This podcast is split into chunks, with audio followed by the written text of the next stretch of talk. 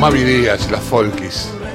¿Cómo te va? Buen día. Hola, buen día. ¿Cómo estás? Bien, muy bien. Muy Somos bien. vecinos. Un gusto verte, sí, sí. Acá la, la chica de al lado. Soy la chica de al lado. Claro, claro. Este, ¿cómo, cómo estás? ¿Cómo, Bien. ¿Cómo te fue? ¿Cómo te está yendo? Como un año de locos. Un año de locos. Pero la verdad es que haciendo un balance de un año tan difícil con respecto a la radio, estoy súper orgullosa y contenta de que hayamos podido mantener el aire, que es un milagro en estos tiempos. Sí, claro. este, con mucha gente haciendo programas desde sus casas. Con... No hemos dicho que sos la directora de FM Folclórica, Nacional Folclórica. Así es. La verdad, yo súper orgullosa de- de del equipo, de la gente, de los laburantes de esta radio que lo dan todo y que realmente hay que agradecerlo. Así que yo cada vez que entro voy diciendo gracias, gracias por los pasillos. Y la verdad que dentro de todas esta, estas, estas contrariedades que hemos tenido, eh, hemos tenido radio todo el año, con lo Claro. cual no es, no es Muy poco, poco, decir. sí, claro. Y estuviste mucho, estuviste bastante tiempo sin venir, digamos. ¿Cómo, cómo hiciste? ¿Cómo te las arreglaste? Desde casa trabajando. Ahora que vengo trabajo menos porque tengo un horario, pero Claro. desde casa eran las 24 horas trabajando a todas horas con Juan Sixto, que es este mi, mi, mi socio en el crimen de esta de mantener esta radio en pie. Y la verdad es que trabajamos un montón, o sea, todos desde casa, porque además y nos reinventamos, reinventamos una manera nueva de transmitir, triangulando desde distintos lugares, este, bueno, qué sé yo, inventamos un montón de cosas. Así que Sí, claro. nos adaptamos y nos, nos transformamos, mutamos en lo Sí, que sí, sí, esto hemos aprendido un montón de cosas, Muchas ¿no? cosas, muchas cosas. Este, me ha tocado hacer televisión desde casa. Yo a la radio vine, me ha tocado hacer televisión desde casa y también micrófono, luz, este, la camarita, el zoom, el otro. Sí, viste, aprendés eh, aparte a hacer de todo, tu claro. productor, tu maquillador, sos el iluminador, todo. Todavía me sigo maquillando, hago desastres. Es una sana costumbre. ¿Qué es esto de, del ciclotazo? El ciclotazo virtual del 28 de noviembre. Bueno, responde un poco a la necesidad que tanto tienen los lugares como los artistas de Claro. tocar y seguir expresándose y seguir eh, dando música a, a su- a sus oyentes, a quienes lo quieran oír. Y el Tazo, que es un centro cultural que queremos mucho, donde hemos tocado muchas veces, ha organizado un ciclo de 12 conciertos eh, con sus artistas más habituales, digamos. Claro. Nosotras somos uno de ellos. Así que nuestro concierto va a ser el día 28, el sábado próximo, sábado. A las 22 horas. Y la buena noticia digamos, dentro de lo que es la pandemia y tocar sin público y todo esto rarísimo que nos pasa, es que queda colgado el espectáculo durante seis meses para ¿En que serio? se pueda ver Ah, y lo puedan ver de distintos países a cualquier horario. Claro. Y es una super noticia, la verdad.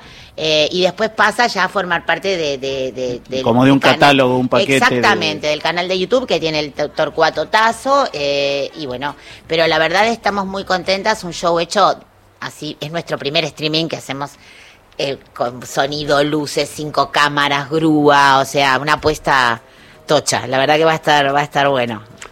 Eh, le pregunté casi a, a- a los artistas, a cada uno de ellos le he preguntado más o menos lo mismo. ¿Cómo es el tema de terminar la canción y que no haya aplauso? Es rarísimo, es muy raro.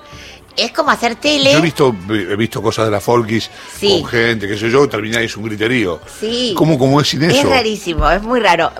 A ver, Mario Breuer, que es un ingeniero de sonido al que todos amamos, eh, querido, queridísimo Sí, mío, claro. eh, nos dio un buen consejo. Nos dijo, chicas, no lo piensen, no toquen para, el- para el- la cámara, no toquen, toquen, para, toquen para ustedes, eh, que se Claro. genere otra cosa. Y realmente nos Sí, concentramos. hagan en show, eso. hagan el show. Y, y, y nosotras, la verdad es que cuando tocamos nos lo pasamos muy bien entre nosotras porque nos hacemos chistes musicales y hay como una, hay como chistes Claro. siempre. Y nos centramos en eso porque, de- y en los ensayos también lo, lo intentamos hacer y, y de, de verdad como olvidándote del público porque además, eh, a mí, el otro día vi el de Teresa, el, el streaming de Teresa. Y Teresa es increíble porque entre tema y tema te habla, te explica la siguiente canción. Y no notas la diferencia entre un vivo Claro. con público y uno sin. Yo me siento re madera, así que no sé sí, qué. es que si la gente no me, como que no me arenga, no me Claro, sale te- sentís con- que te falta ese- Ay, esa sí. energía de ida y vuelta. Totalmente, Pero bueno, la- es por eso me parece que Mario lo que dijo es eh, suplántenla por energía entre ustedes. Exactamente. Y la verdad ustedes. fue un muy buen consejo que comparto con todos los que vayan a hacer un streaming próximamente.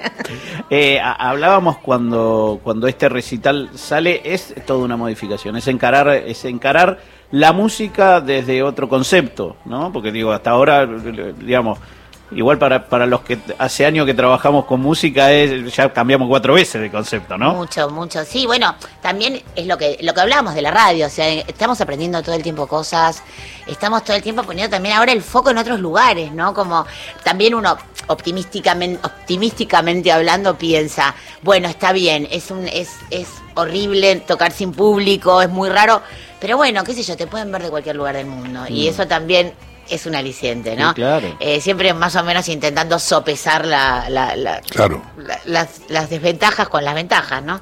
Así que sí, pero es raro, eh, no, no Sí. voy a negar que es muy raro. Y hay una apuesta al tazo, ¿no? Hay que darle la derecha de que hicieron una apuesta, una inversión interesante en un momento en el cual invertir es una es también un riesgo. Mucho y además el nivel eh, de- de- del equipo que trabaja es brutal, de, verdad, o sea, ya eh, se han visto ya algunos conciertos y realmente es una apuesta fan- fantástica, a todo trapo, realmente con una calidad impresionante, o sea que merece la pena verlo, no es un show eh, desde casa, digamos, es una cosa bien hecha y Sí. con mucho nivel y con mucho cuidado de todo, de todo el equipo. Sí, show show, como es show show. Exactamente, sí, sí. ¿No? Me digo, como es show show. Exacto. Las de siempre y las nuevas. Eh, sí, claro, las de siempre y las nuevas. Con lista de tema armada en esa característica. Eh, desde siempre nosotros con- eh, nos gusta que la gente elija las canciones, Sí. porque también es una es un termómetro. A mí me sirve mucho, a nosotros nos gusta que la gente arme las listas. Eh, hay como cinco o seis que caen fijo, porque son como los hits, los favoritos. Pero sí, tocamos esas y tocamos muchas de nuestro nuevo disco Gaucha. Ya. Eh, ¿Y después? ¿Qué hacemos? Después del Después, 28, claro, sí. pregúntame el 29. Te pregunto el ahora- 29. Te invito unos gnocchi. Te invito unos gnocchi, ponemos plata abajo y cruzamos los dedos. No sé, la verdad es que es mucho esfuerzo hacer una, un concierto así, de estas características, porque es como si hicieras un Luna Park realmente, o sea, Claro. no, no escatimamos en nada. Y, y bueno, Papi está en Córdoba ahora, está prácticamente viviendo allá. Viene en diciembre, vamos a hacer en diciembre alguna otra juntada que quizás la grabemos y la soltemos en el verano. Y el verano nadie sabe. Nadie sabe. sabe, Estamos ahí pendientes de confirmaciones de algún festival que se pueda hacer.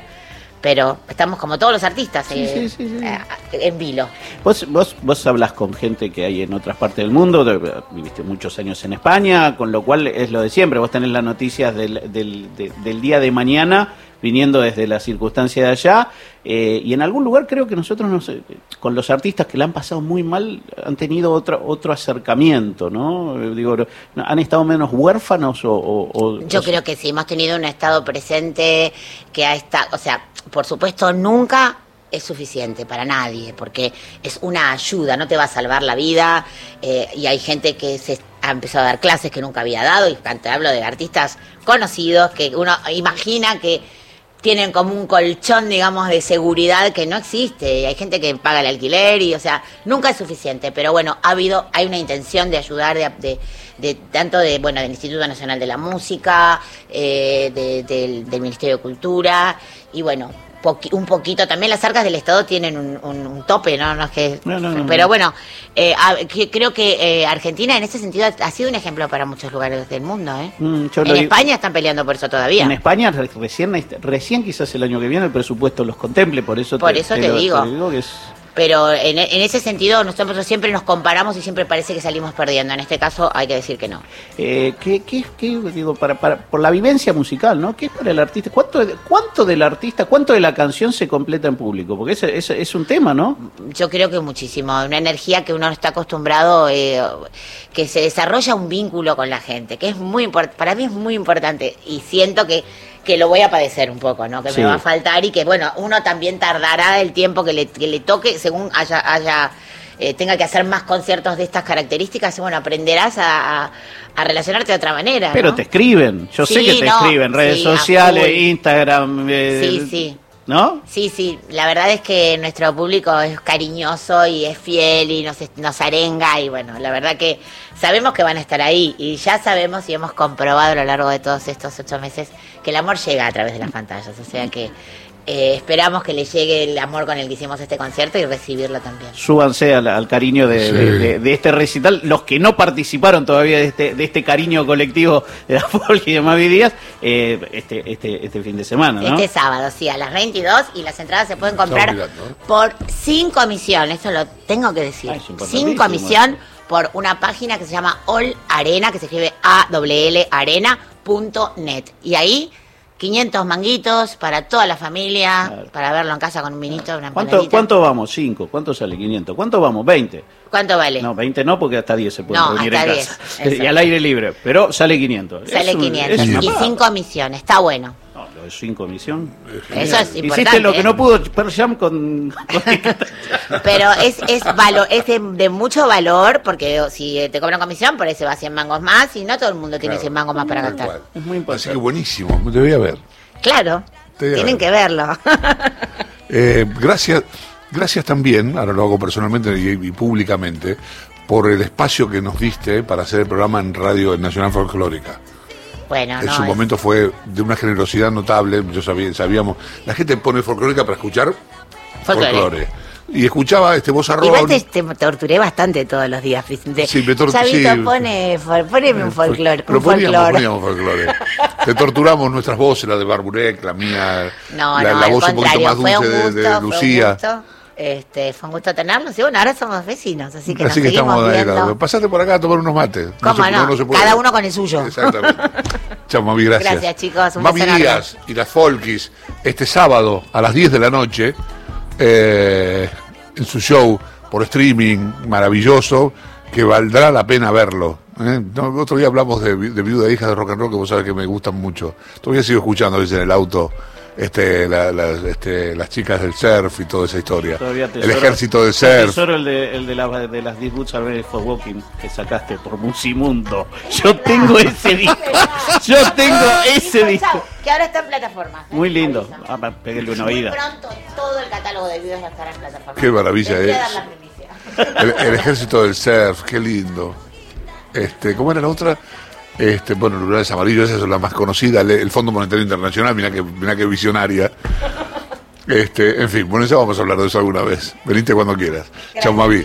Mavi Díaz pasó por el aire de Radio Nacional, AM870, la radio pública.